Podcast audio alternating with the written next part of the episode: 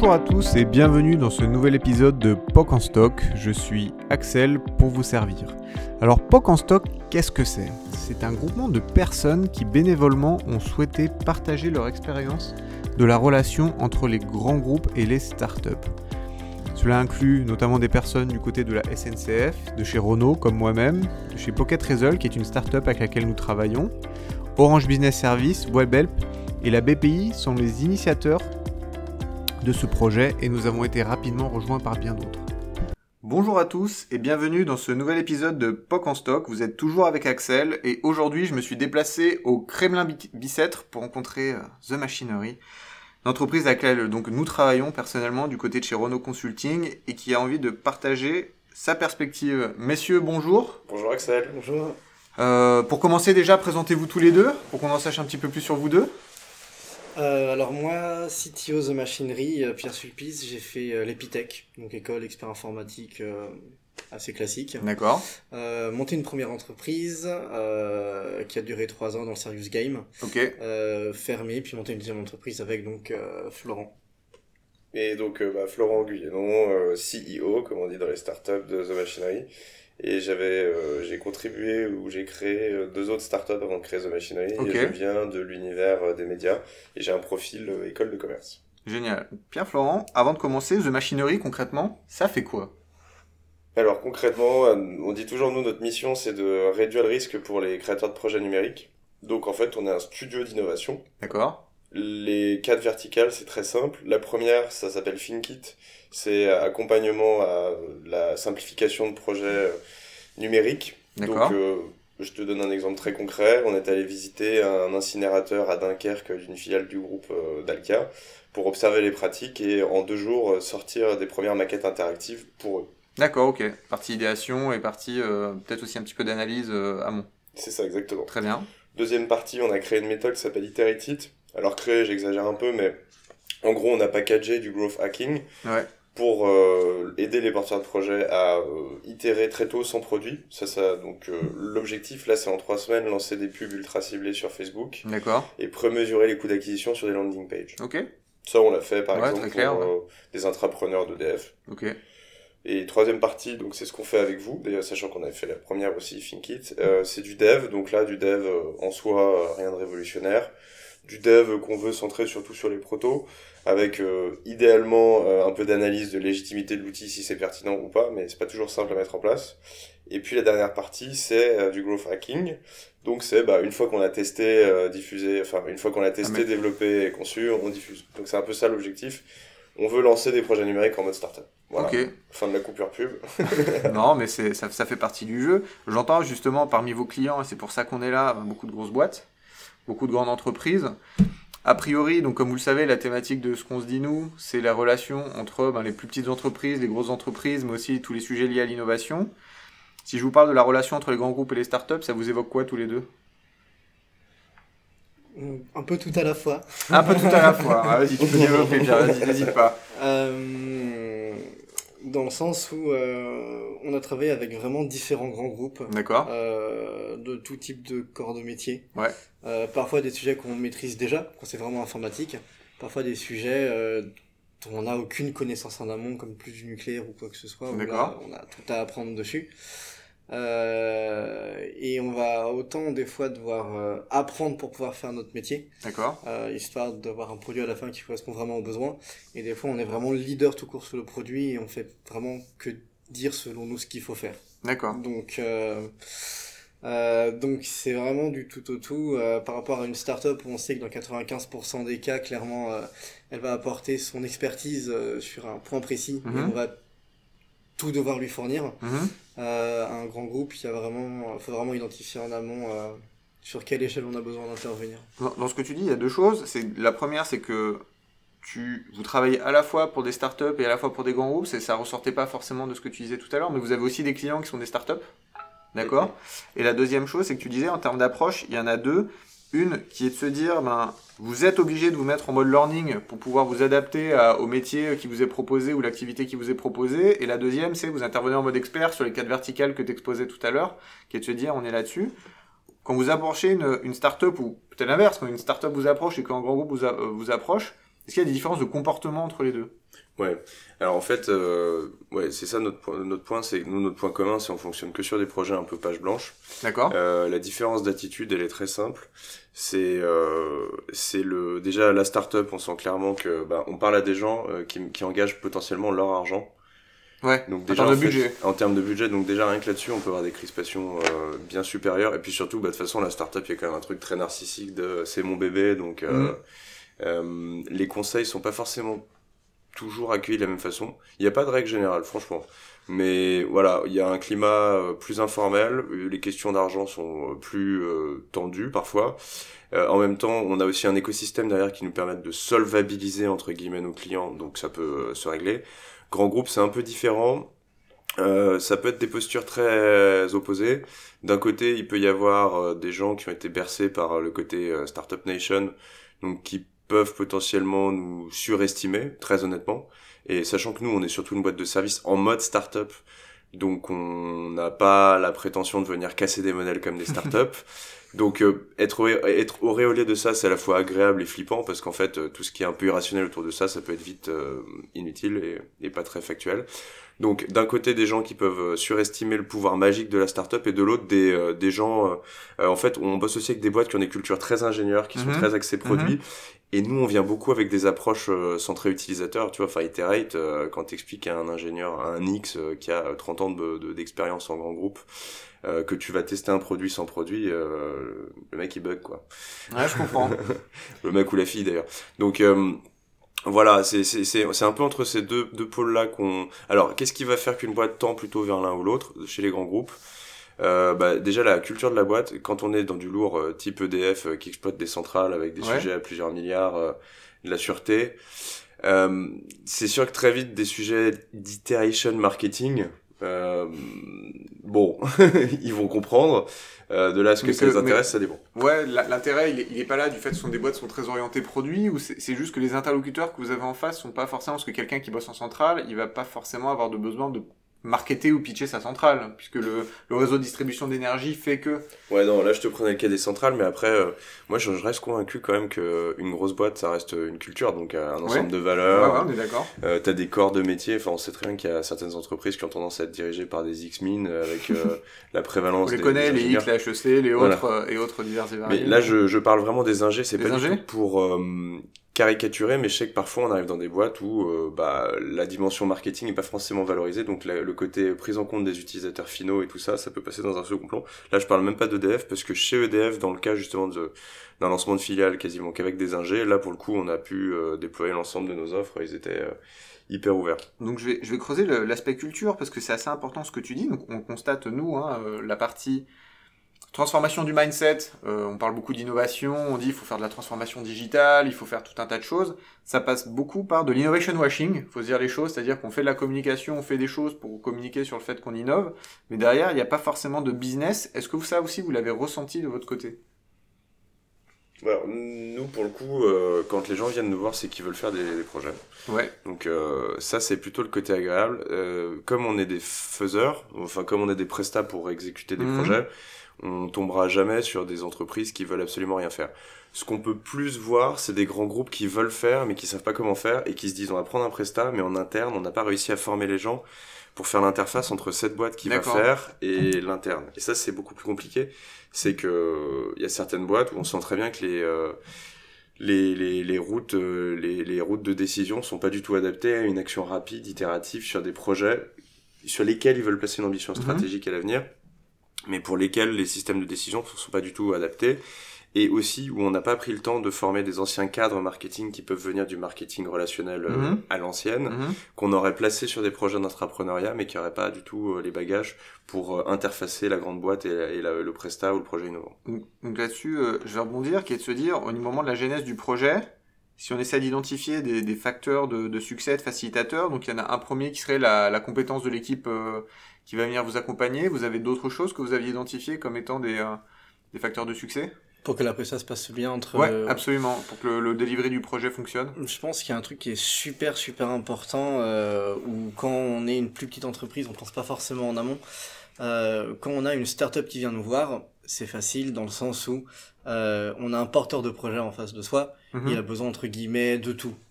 On n'a pas de doute là-dessus, il faut l'accompagner vraiment sur chaque aspect.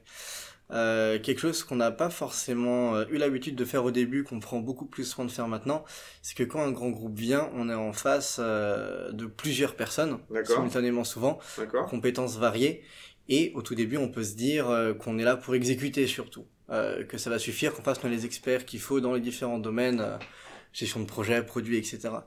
Euh, en fait, je pense que la première chose à faire pour que ça se passe bien, c'est justement identifier tous les tous les profils pardon qui vont manquer, genre chef de projet, chef de produit, etc. Et voir à quel point on doit accompagner le grand groupe. On a tendance à se dire que le grand groupe euh, est euh, énorme face à nous et qu'ils auront toutes les compétences pour que tout se passe bien, qu'on n'a plus qu'à délivrer. Euh, en fait, c'est l'inverse. S'ils viennent nous voir aussi, c'est justement pour euh, cette faculté à pouvoir cadrer et sortir le projet rapidement. D'accord. Donc, je pense qu'il y a une identification très très rapide à faire. Euh, un niveau de service à les, ressources disponibles en face, le niveau de qualification disponible en face, et vous, vous, derrière, vous devez identifier là où il y a les trous. Et ça, vous le retrouvez pas en start-up quand vous bossez avec des petites, des en fait, entreprises il est, il est béant le groupe en start-up parce qu'ils ont besoin quasiment de tout, parce que souvent en start-up, on est face à un ou allez, deux euh, gestionnaires de projet. D'accord. Euh, ils vont avoir leur particularité d'être euh, d'une école plus informatique, plus com, plus market ou autre. Et ils ont besoin vraiment de tout, tout l'accompagnement qui est autour. Donc ils auront un domaine de spécialité du fait de leur, leur background, leur, paquet, leur, leur bagage, et puis derrière, ouais, ok, je Alors qu'un grand groupe, il y a un nuage de gens, il faut être sûr de voir bah, ce qu'il faut coller, quoi. Pour, dire quelque chose ouais? ouais. Pour rebondir là-dessus, en fait, c'est par tu parlais de startup washing. Je pense que le startup washing potentiellement, il est là c'est d'avoir un grand groupe qui est prêt à mettre de l'argent euh, sur des prestations externes oui. pour qu'une boîte fasse euh, avec ou à la place de. Euh, mais nous, ce qui nous manque, c'est quand on s'interface avec un grand groupe, en fait, on va beaucoup parler de d'approche centrée utilisateur, de validation de la légitimité d'un service par rapport à sa performance intrinsèque.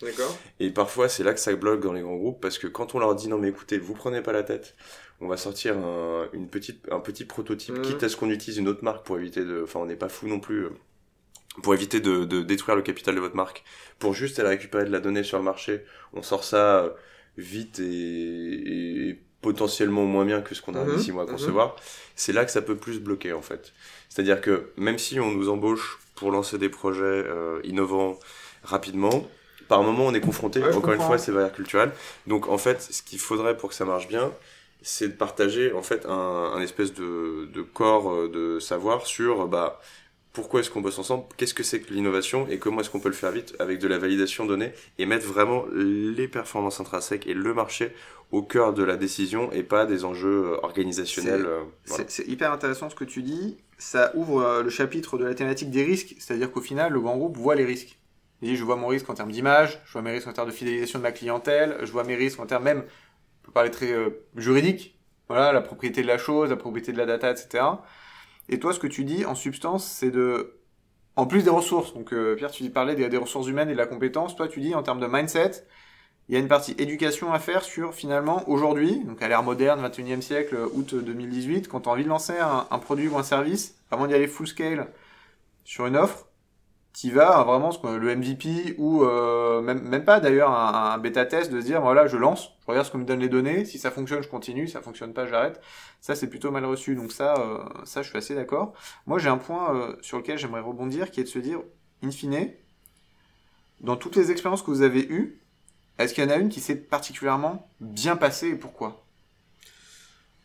Je pense qu'une de celles qui sont mieux passées. Sans forcément euh, de euh, dropper un nom de marque, euh, pas là pour faire de la pub pour les uns les autres, mais. Euh... bon, on peut citer le nom du groupe quand même, c'est avec EDF, que ça c'est le mieux passé. Mm. leur produit, je sais plus à quel point il est pas seulement secret, mais sans forcément le citer, globalement, ils sont dans une logique où ils veulent lancer un nouveau service qui est important pour eux. Ils se rendent compte qu'ils ont les armes pour cadrer le côté légal, voir ce qu'ils peuvent faire ou pas et mm-hmm. voir le marché qui est autour et ils ont vraiment placé une confiance totale euh, en nous sur euh, comment ça se développe, par où il faut commencer, qu'est-ce qu'il faut tester, etc. Euh, une chose qui fait que c'est bien passé, je pense aussi, c'est qu'ils ont eu beaucoup de contraintes au niveau des délais très mhm. régulièrement, mais c'est espacé. Ça fait quasiment un an et demi maintenant D'accord. Qu'il y a ce projet-là. Ça n'a jamais été une énorme charge d'un seul coup. C'est une charge continue au fur et à mesure qu'ils voulaient avancer. D'accord. Et ils sont très très très très lucides dès le début sur le temps que ça prend, sur les risques qu'il y a à chaque fois, sur le fait que ce soit itératif, qu'il faille lancer des petits bouts par petits bouts, ainsi de suite, c'est que euh, ils sont, euh, ils ont pas eu peur, ils se sont pas posé énormément de questions sur euh, est-ce que c'était la bonne approche Ils se sont dit, nous on a un métier, c'est de bien connaître ce qu'il y a autour. Laissons les faire Laissons les professionnels, métier, leur métier, voir ce qu'il y a à poser à côté. quoi. Mhm. C'est passé un peu comme ça, je trouve. Ouais, et puis en plus, il y a. Bah, de toute façon, après, c'est des affaires de projet, donc c'est aussi des rencontres entre personnes. Et Mm. ce qui est intéressant dans ce projet, c'est qu'il y a une vraie connivence de valeurs sur comment euh, bien réaliser un projet. En fait, eux-mêmes, avant qu'on se rencontre, je pense qu'ils avaient déjà fait un, un, un bout de chemin. Et finalement, nous aussi, euh, eux dans la direction des projets un peu plus agiles et nous en direction des grands groupes et de la compréhension de leurs enjeux. Et donc, en fait, euh, eux qui viennent d'un groupe où finalement ils ont tout à perdre et nous qui venons d'un contexte où on n'a rien à perdre, bah, on a réussi chacun à, à, se, à se rencontrer sur ce terrain de ce projet où eux se comportent pas non plus comme des gens qui ont tout à perdre puisqu'ils savent que c'est une page blanche et nous on sait quand même qu'il y a EDF derrière donc on essaye de les ménager et on sait bien qu'ils peuvent pas non plus faire n'importe quoi. Mais donc finalement ça c'est des trajectoires euh, bah, qui dépendent quand même beaucoup des parcours pro des gens avant. Euh, en tant que tel, EDF leur a quand Des, même des aussi gens, oui, des gens du côté euh, du client. Ouais, du côté Ouais. des clients.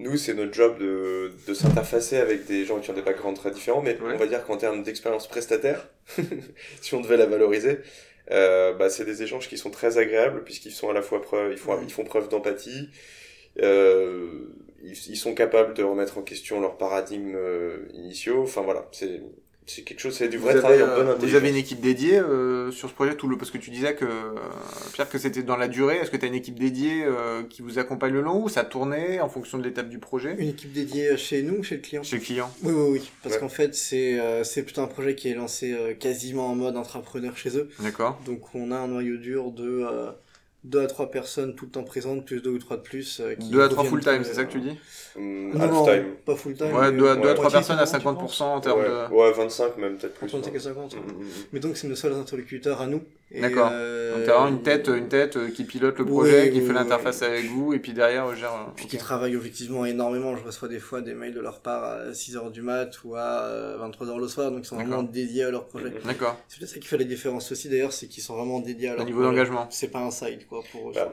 à mon avis, c'est un projet qui les touche. Enfin, pour eux, ça a du sens de lancer ce qu'ils lancent dans le, on va dire, c'est dans les services numériques dans l'immobilier. Ouais. Et voilà, je pense qu'ils sont convaincus de la mission.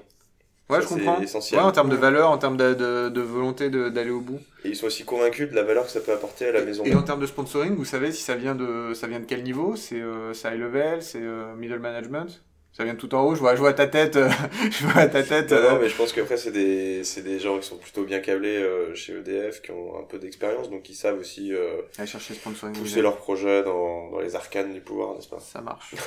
ça marche. On est venu vous voir aussi parce que vous avez du franc parler. Donc là, c'est le moment de, c'est le moment d'aller tirer dans les coins. On va parler de ce qui fonctionne pas finalement. Mais qu'est-ce qui vous agace Qu'est-ce qui, qu'est-ce qui fait selon vous que Je pense, fi- finalement ça fonctionne pas ce Ah. selon moi, Ouais, si, euh, dis-nous tout. si je reprends euh, tout. Je vais- Attention, il y a des noms. drum, drum roll, drum roll. Non, si je reprends les quelques prestats euh, que j'ai en tête en grand groupe, on a eu plus ou moins de mal. D'accord. Il y en a un ou deux. Ça s'est jamais très mal passé en mode euh, oh mon dieu, euh, fuyons, tout s'arrête, etc. Mhm. On a toujours euh, pu rétablir, mais objectivement, voilà, avec des fois 2-3 mois de retard et euh, beaucoup de douleurs, etc. Euh, les fois où ça s'est vraiment mal passé, moi je trouve, c'est les moments justement où on vraiment on se met en, en prise d'ordre, euh, où on va pas du tout nous-mêmes. euh, On a une habitude en fait avec les startups et les grands groupes où généralement on réécrit le besoin nous-mêmes Mhm. au moins une fois Mhm. et on dit voilà c'est ça qu'on va développer, on accompagne, Mhm, etc. Il y en a une ou deux où on a vraiment juste pris le besoin, gratté, gratté, développé et en fait on s'est mis à vraiment devoir juste faire des jours en flux tendu de d'accord. modifications tout Tu le temps sans à- fin au projet quoi. Ok. Tu passes en Ouais. limite MOA pur et puis avec euh, sous-traitance euh, en limite presque en, Puis en on régie. perd, euh. on, perd obje- on perd un objectif en plus, il n'y a plus forcément de fin de produit établi, on sait- c'est flou pour savoir où est-ce qu'il faut qu'on s'arrête ou Mhm. pas, qu'est-ce qui va sortir ou pas, ça... Donc c'est le, c'est le, c'est le scoping, enfin le, le, le, péri- le C'est le périmètre et aussi le mode de relation qui est pas en partenariat, en main dans la main, mais en mode top-down, euh, un peu ce que j'appelle la relation maître-esclave, c'est-à-dire fais ça, Ouais. fais ça. C'est ça. Puis en plus Bon, c'est un après, peu, euh, ça, ça le fait petit à petit, en plus qu'on démarre pas forcément comme ça, Ouais, c'est insidieux, ouais. puis ça... Bah, c'est le, c'est le naturel qui revient euh, sur le mode euh, ordre exécution. Mais Ouais. après, c'est, c'est, alors, ouais, en fait, ouais, deux choses, c'est ça, c'est déjà le mode, euh, bon, en fait, j'ai plus le temps. En fait, c'est comme un, comment dire, c'est comme quelqu'un qui essaierait d'arrêter de fumer, qui dirait, oh, bah, en fait, ça commence à me casser les pieds. Euh, et qui repart dans ses travers et qui dit, bon, je vais arrêter de faire du sport et tout ça. C'est qu'à un moment, je pense que c'est quand même très contre-intuitif pour un grand groupe de fonctionner en disant euh, bah, finalement nous on ne pèse pas grand chose, c'est les utilisateurs qui vont driver la façon dont on va aller orienter le budget sur les six prochains mois sur le projet. Et c'est les deux gamins en face qui ont euh, tout juste 30 ans qui nous le disent à longueur de journée et qu'il va falloir suivre. Alors que moi j'ai 45, 50 et voire plus. Ouais. Avec un, avec un package, avec euh, si tu, veux, un background. Ouais, il y a quand même vachement, il y a quand même beaucoup de choses très contre-intuitives. Donc si tu veux, nous on leur jette pas la pierre n'est-ce pas Pierre? Mais, euh, mais voilà. Là, vous sera facturé 5 euros. chanson, tu peux Tiens, allez, je mets, une, je mets une pièce dans lui, on arrête. Euh, donc, déjà, ça, c'est le premier point, c'est que je pense qu'il y a quand même beaucoup de choses contre-intuitives, et nous, on se retrouve dans cette situation. Parfois, on dit qu'on est des traducteurs ou des casques bleus entre, entre ce monde de start-up très légitimiste et le monde grand groupe très euh, sur du statut. Donc, ça, c'est la première chose. Et la deuxième chose, c'est. Euh, mais finalement, c'est assez euh, ça se conjugue, c'est, comme on le disait tout à l'heure, la question de la compétence. De, en fait, c'est exactement comme euh, quelqu'un qui, qui n'aurait pas les éléments de langage et le vocabulaire pour penser ce changement de paradigme. Mmh. Bah, en fait, quelqu'un qui va arriver, qui n'est pas éduqué à... C'est juste, on parle de méthode, hein. là je te, mmh. je on sort tout de suite du bullshit, gros hacking, disruption, ubérisation, machin.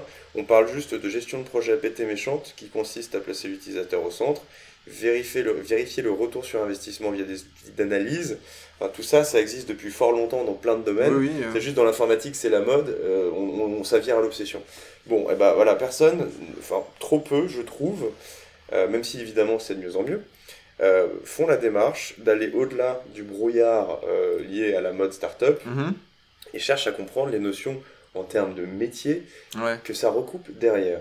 Et nous, ça nous pose un problème énorme, c'est qu'on est face à des gens qui fantasment totalement notre métier et qui finissent par vouloir nous donner les clés de la maison en disant bon bah finalement démerdez-vous, je, je t'ai fait un chèque, donc c'est ta responsabilité. mais du coup tu rebascules dans ce que moi j'appelle la relation maître-esclave, toi tu dis euh, hors d'exécution. Euh, moi j'aime bien le côté maître-esclave parce que tu as une ownership, c'est-à-dire je, je, te paye donc je te possède et c'est tu fais ce que je te demande un petit peu. Euh, c'est un peu ça, ouais ouais. mais, alors sauf que tu vois il y a le maître-esclave très flux poussé à l'ancienne, enfin dirigiste, tiens, euh, modifie tel vercule, tel alinéa, et il y a le mode esclave de euh, délégation à l'extrême, de bah, je t'ai payé, tu te démerdes, et si ça se passe pas bien, je te fais une procédure. Et en fait, il y a vraiment un point sur comment est-ce qu'on. L'enjeu, c'est quoi? C'est comment est-ce qu'on peut recréer de la... ou créer simplement de la coopération sur bah, justement cette notion de euh, passer entre deux mondes, la traduction, le casque bleu, de mhm. réussir à se faire s'interfacer. C'est aussi bah, une grosse partie de notre métier. Pas mhm. du tout pour faire de l'autopromo, mais en mhm. fait, par la force des choses, on a appris à gérer ça. J'entends, euh, j'entends beaucoup de choses sur euh, ben, le, finalement la, compétence de skill. Pourquoi vous n'ouvrez pas un The Machinery Academy? Très de former les uns les autres. je vous pousse un peu dans le. Ouais, je, pique un peu la bête, je pique un peu le cochon avec la broche. Mais... Avec un financement BPI, c'est voilà, possible. de cochon au passage. euh, non, mais ouais, c'est bah après alors tu sais, c'est marrant parce que c'est une excellente idée. Et en fait, là, on Ça, c'est la mienne. Ouais, obvious. obvious. non, plus sérieusement. Je suis assez d'accord. Euh, alors, bon, on réfléchit, mais tu vois, enfin, c'est pareil, même si on est une petite boîte soi-disant hyper agile, on essaie quand même de se focus sur nos quatre métiers pour être euh, le plus fort possible dedans. Mais on réfléchit à faire un petit bot euh, qui, qui, viendrait te fouetter chaque semaine. Alors, ça concerne plutôt les, ceux que l'un de nos collaborateurs a appelé les salants. C'est les salariés qui veulent devenir entrepreneurs. Ouais. Et on voulait créer un petit bot pédagogique qui, toutes les semaines, à partir du moment où tu t'inscris, va te dire Alors, est-ce que tu as réfléchi à tes statuts Semaine Alors, est-ce que tu as fait ton persona? Et euh, je pense que après. aller chercher les intrapreneurs euh, là où ils sont et puis les motiver un petit peu. Euh. C'est un peu ça. Après, il y a beaucoup de choses déjà. franchement, tu peux aller lire les papiers de Paul Graham si tu es anglophone. Mhm. Bon, c'est un peu long. Le fondateur du Way Combinator, il dit quand même beaucoup de choses très intelligentes mhm. et passionnantes. Mhm. Il y a The Family qui fait un travail de vulgarisation génial. Et alors, je pense que pour quelqu'un qui vient d'un grand groupe, il faut passer au-delà des notions en anglais, ce qui vulgarise, mais ça reste quand même des, des gens de leur époque, donc il y a beaucoup de termes. Mais si on arrive à, aller au-delà de, de, justement cette question de langage, euh, il y a beaucoup de contenus qui sont très acculturants. Euh, après, il y a France Digital qui a des très belles publications. moi, je regarde 500 Startups aussi, euh, qui est dans le même lignée que Y Combinator. Franchement, quelqu'un qui est en grand groupe et qui veut s'acculturer, il suffit qu'il tende la main et. ça peut les servir. Et après, ouais, il faut que ça soit une démarche individuelle. Moi, je suis pas très fan de, du côté euh, donner la béquille aux gens qui sont en grand groupe parce que je pense que le changement aussi, c'est dans la façon qu'on va avoir le rapport qu'on a soi-même à, sa formation. Mhm. Et bon, c'est le monde d'aujourd'hui qui est comme ça, c'est que nous, dans nos vies, Axel, on a quasiment le même âge, on va être obligé de se former en MOOC ou via Internet si ouais, on ouais, j'ai changé deux fois de métier. Euh, Tardera pas à changer euh, deux, trois autres fois, je pense, d'ici la fin de ma vie, euh, voire plus. Donc cette notion, c'est comment est-ce qu'on fait euh, comprendre à des gens qui pensent avoir euh, tout à perdre euh, qu'en réalité, la chose qu'ils ont à perdre, c'est de ne pas se flexibiliser pour euh, prendre ce virage, sans rentrer dans une espèce de de d'ode au libéralisme extrême, mais simplement je non, pense prendre que en main, prendre en main sa formation. Effectivement, s'il y, s'il y a- un point, c'est la ressource, c'est la formation, c'est de se dire aller chercher euh, un peu les early adopteurs de la chose, ceux qui sont capables de s'auto-former, ceux qui sont capables d'avancer. Franchement, on vit, enfin là-dessus, ce sera mon dernier point, mais on vit quand même une époque où le, la barrière, euh, enfin l'accès à l'information, Oui. enfin c'est c'est une banalité Les, affligeante. les barrières à l'entrée pour la connaissance, elles sont, Mais elles sont très faibles. Franchement, nous on a créé The Machine avec 500 euros quoi. Ah. Aujourd'hui, on fait un demi-million d'euros de chiffre d'affaires. C'est c'est juste, euh, on s'est auto-formé, euh, on est allé, euh, voilà. J'espère que les inspecteurs des impôts nous écoutent pour euh, le rapprochement des états comptables. Euh, on fait 120 000 euros de chiffre d'affaires. pour, pour terminer, le mot de la fin, c'est traditionnel dans nos podcasts du POC en stock. Les, un conseil pour les startups, un conseil pour les grands groupes, lequel ça serait Vous voulez en faire un chacun peut-être Mhm. Qui veut prendre la startup? Je pourrais couper le silence au montage, vous inquiétez pas. Silence gênant. Alors, Euh, Au- oh, Awkward silence. euh, euh, Ah non, je passe. euh, un business angel, passe. Un business angel pass, ouais. Ah, salut. Désolé. Euh, ah, J'étais dans le flow ce matin. J'avoue qu'il y a un business angel qui passe là au Crémia Bicêtre, là où on est, là Ouais. maintenant tout de suite. alors, ouais. On va, aller- on va aller le chercher tout de suite. Euh, alors, bah tiens, un conseil pour la startup justement. Euh, arrêtez, sortir de cette obsession de la levée de fonds. Euh, ça me paraît important, puisque ça finit par euh, passer pour euh, un objectif, D'accord. vraiment, alors qu'en fait, bah, une levée de fonds, une levée de fonds en soi, c'est pas forcément une victoire. C'est juste que bah, on a créé un modèle bah, qui gagne pas suffisamment d'argent pour financer les ressources nécessaires à, à l'équilibre. Encore une fois, là, je parle. Donc, c'est très subjectif. C'est nos expériences chacun avec Pierre. Moi, je trouve qu'il y a, enfin voilà, qu'il y a pas mal de noblesse aussi à euh, chercher déjà à faire du chiffre d'affaires, euh, quitte à aller un petit peu plus lentement et pas à courir après les investisseurs. Surtout que c'est dilutif. Donc, euh, si on crée une startup, ça veut dire qu'on a envie de préserver sa liberté. Avoir un investisseur au board, je suis pas certain que ça soit synonyme Mhm. d'une plus grande liberté, même si ça permet de faire plus de choses. Ok. Donc voilà, moi, j'aimerais bien qu'on arrête Pas de, de pas, de course, euh, pas de course à l'investisseur et euh, garde, préserver sa liberté. préserver sa liberté et être euh, focalisé sur ses clients. Et logiquement, euh, là-dessus, on doit réussir à générer un petit peu de chiffre d'affaires. Voilà. Du coup, c'est pour toi les grands groupes. Pour bon moi, les bon grands chance. groupes. Merci, merci beaucoup. Euh, côté grand groupe, je dirais que euh, quand on veut travailler avec une, euh, une petite entreprise, que ce soit start-up ou un business plus établi, peu importe, euh, il faut surtout pas le considérer comme une simple cellule de développement. Sinon, c'est une SS2I. Faut pas se dire, Oui, euh, je prends des développeurs à part pour aller plus vite. Ce qu'on prend, c'est vraiment une équipe produit, projet tout court, avec plus de compétences que juste du développement. Sinon, c'est vraiment freelance ou SS2I. Et donc, vraiment considérer euh, les euh, dirigeants slash salariés qui on va travailler comme des partenaires, pas Mhm. comme des simples sous-traitants, parce qu'ils sont pas là que pour développer, ils sont là vraiment pour que le projet se passe bien. Donc, euh, il faut pas... je pense qu'il faut pas être juste en donneur d'ordre simple. Mhm. Il faut être en, euh, en compromis, en réunion, en explication, en compréhension et voir que la, le petit groupe va autant devoir comprendre du grand groupe ce qu'il faut faire que le grand groupe du petit groupe comment ça va fonctionner. Donc c'est vraiment un partenariat, euh, une prestation avec un petit, un petit groupe. Bon. Enfin, Eh bien, messieurs, merci de m'avoir accueilli au Créma Bicêtre. C'est un nouvel épisode du podcast POC en stock, donc n'hésitez pas à vous abonner, puisque vraisemblablement, j'ai lu qu'une best practice c'était de demander aux gens de s'abonner, car ils ne le font pas, il faut, faut s'abonner. Abonnez-vous. Euh, Abonnez-vous. Euh, N'hésitez pas de tiper pour les tipeurs. Non, c'est un petit peu ça. pour pour qu'on gagne un peu de sous. Non, plus sérieusement. On va vous annoncer euh, lors du prochain podcast la date de la restitution collective de nos, pod- de nos podcasts. Donc ça sera probablement fin septembre, début octobre. Donc quelque part dans Paris, probablement dans le deuxième arrondissement. On vous donnera la date, le lieu et l'heure. Donc n'hésitez pas à venir nombreux. C'est gratuit. Il y a à boire et à manger et des speakers pour venir faire la synthèse de tout ce qu'on se raconte. Voilà. C'était Axel pour POC en stock. Bonne journée à tous. À bientôt. Bonne journée. Bonne journée. Si ça vous a plu, si vous voulez en savoir plus, nous avons une dizaine de podcasts sur les mêmes thématiques à votre disposition. Donc n'hésitez pas à vous abonner. Et nous avons également sur Medium la page POC en stock sur laquelle vous pouvez retrouver les synthèses des podcasts ainsi que des infographies sur la relation entre les grands groupes et les startups. C'était Axel pour POC en stock. À très bientôt.